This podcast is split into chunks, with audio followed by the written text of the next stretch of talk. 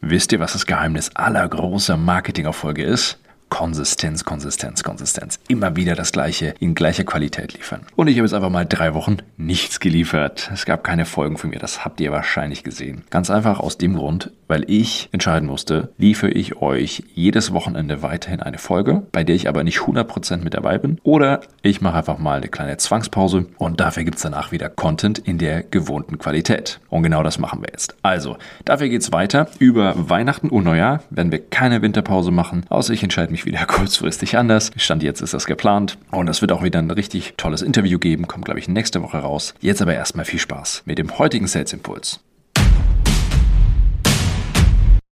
Willkommen zu einem weiteren Sales Impuls. Ich bin Morten, der Gründer von Anfang Sales und unsere Mission ist es, mehr Menschen für Vertrieb zu begeistern und ihnen die passenden Tools und Werkzeuge an die Hand zu geben.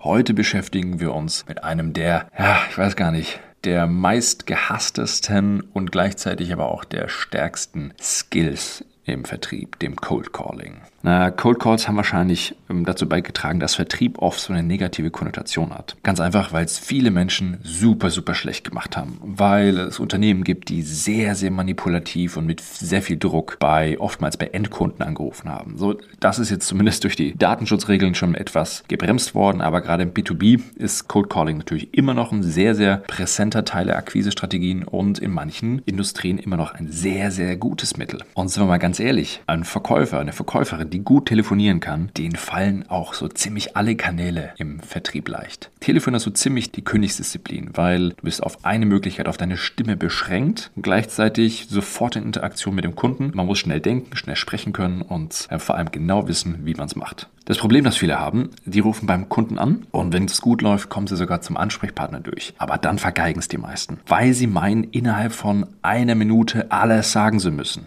weil jetzt habe ich ja den Ansprechpartner am Telefon, jetzt muss ich ja die Zeit nutzen und jetzt muss der mir auch zuhören und ich muss den Pitch da lassen. Da haben wir aber ein ganz, ganz fettes Problem, weil unser Gegenüber ist noch überhaupt nicht im, im Zuhörmodus. Unsere Aufgabe ist es nicht, unseren Product Pitch zu liefern im ersten Gespräch, sondern den Gegenüber in einen Aufnahmemodus zu bekommen, in einen Zuhörmodus zu bekommen. Und heute zeige ich euch mal vier Schritte, mit denen ihr eure Telefonate aufbauen könnt. Viele Cold Call Strategien, ähm, Vorlagen, die man auch im Internet findet, starten mit so Sätzen wie Hallo, hier ist X von Y. Ist dort Herr Müller? Es geht um die Reinigung Ihrer Spritzgussmaschine. Ganz ehrlich, macht das nicht. Es ist völlig irrelevant. Erstens dieses Wiederholen des Namens des Gegenübers. Ja, die Idee ist natürlich, klar, ihr wollt wissen, ist das wirklich die Person, mit der ich spreche gerade? Aber erstens, meistens melden die Menschen sich mit ihrem Namen. Und zweitens, wenn das nicht ist, wenn das nicht die richtige Person ist, die werden es euch schon sagen. Aus meiner Sicht veraltete Technik. Und wir fangen nicht direkt mit der Reinigung der Spritzgussmaschine an. Nein, wir wollen erstmal Rapport erstellen, erstmal eine Relevanz, dass der, der andere Mensch das Gefühl hat, es lohnt sich hier dran zu bleiben.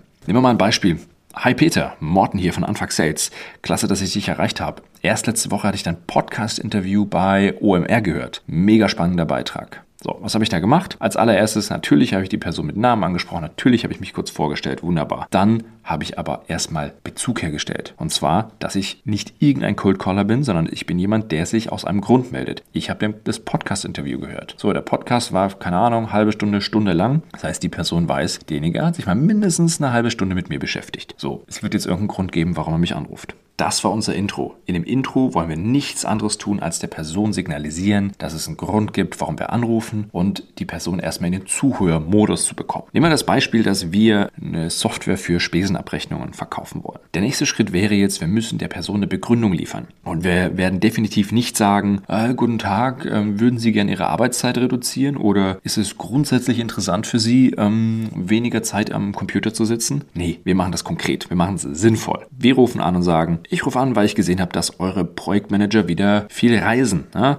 Da kommt sicherlich wieder extrem viel Spesenabrechnung auf euch zu. Ist das bei euch so? Das ist natürlich ein fiktives Beispiel. Der Punkt ist, wir nehmen etwas, wo wir wissen, dass die Person, in dem Fall wahrscheinlich der Leiter des Projektmanagements, wahrscheinlich Probleme mit hat, weil viele Spesenabrechnungen zu laufen sind. Und das ist die Begründung, weshalb wir anrufen. Das ist etwas, was in seiner Realität existiert, ein Problem, das er voraussichtlich wirklich hat. Spätestens da sind wir jetzt in einem kleinen Gespräch. Der Kunde, wenn er nicht total genervt ist, weil er, weil du völlig falsch falsch rausgekommen bist, wird erstmal mit dir arbeiten, wird erstmal mit dir sprechen. Dann der dritte Schritt ist, wir hauen unseren Hook, ne, unseren Haken rein. Und da machen viele den Fehler, dass sie extrem featurelastig werden. Ja, die freuen sich dann, dass das Gegenüber ihnen mal kurz zehn Sekunden zuhört und versuchen sofort irgendetwas rauszuhauen, damit die Leute das interessiert. Und ganz oft werden da eben so Dinge rausgehauen wie, ja, klasse, ja, weil wir, wir nutzen nämlich die Dativ API, um alle Kontenrahmen online exportieren zu können oder irgend so Quatsch. Viel, viel besser ist es, wenn wir sagen würden, ja, genau, wenn du magst, äh, kann ich dir kurz beschreiben, wie du pro Woche zwei Stunden Zeit sparen kannst, indem du die Spesenabrechnung eben automatisierst. Passt es dir jetzt? Wunderbar.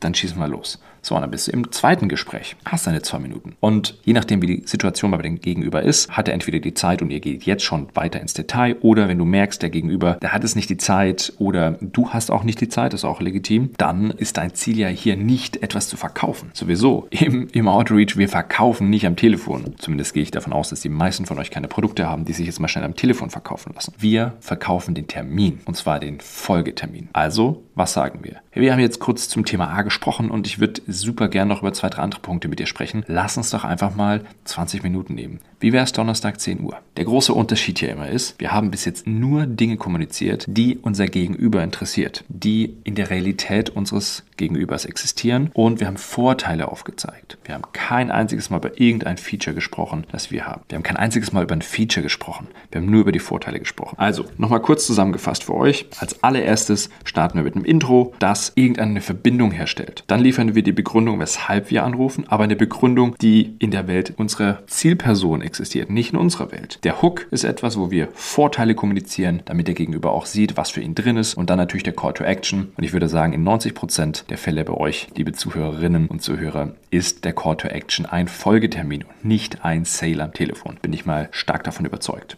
Intro, Begründung, Hook, Call to Action. So simpel ist es. Und wenn ihr euch einmal eine kleine Tabelle baut und genau dort in diese Tabelle ein paar Punkte reinschreibt, wie ihr das strukturieren wollt, ich schwöre euch, euer nächster Outreach wird euch deutlich, deutlich leichter fallen.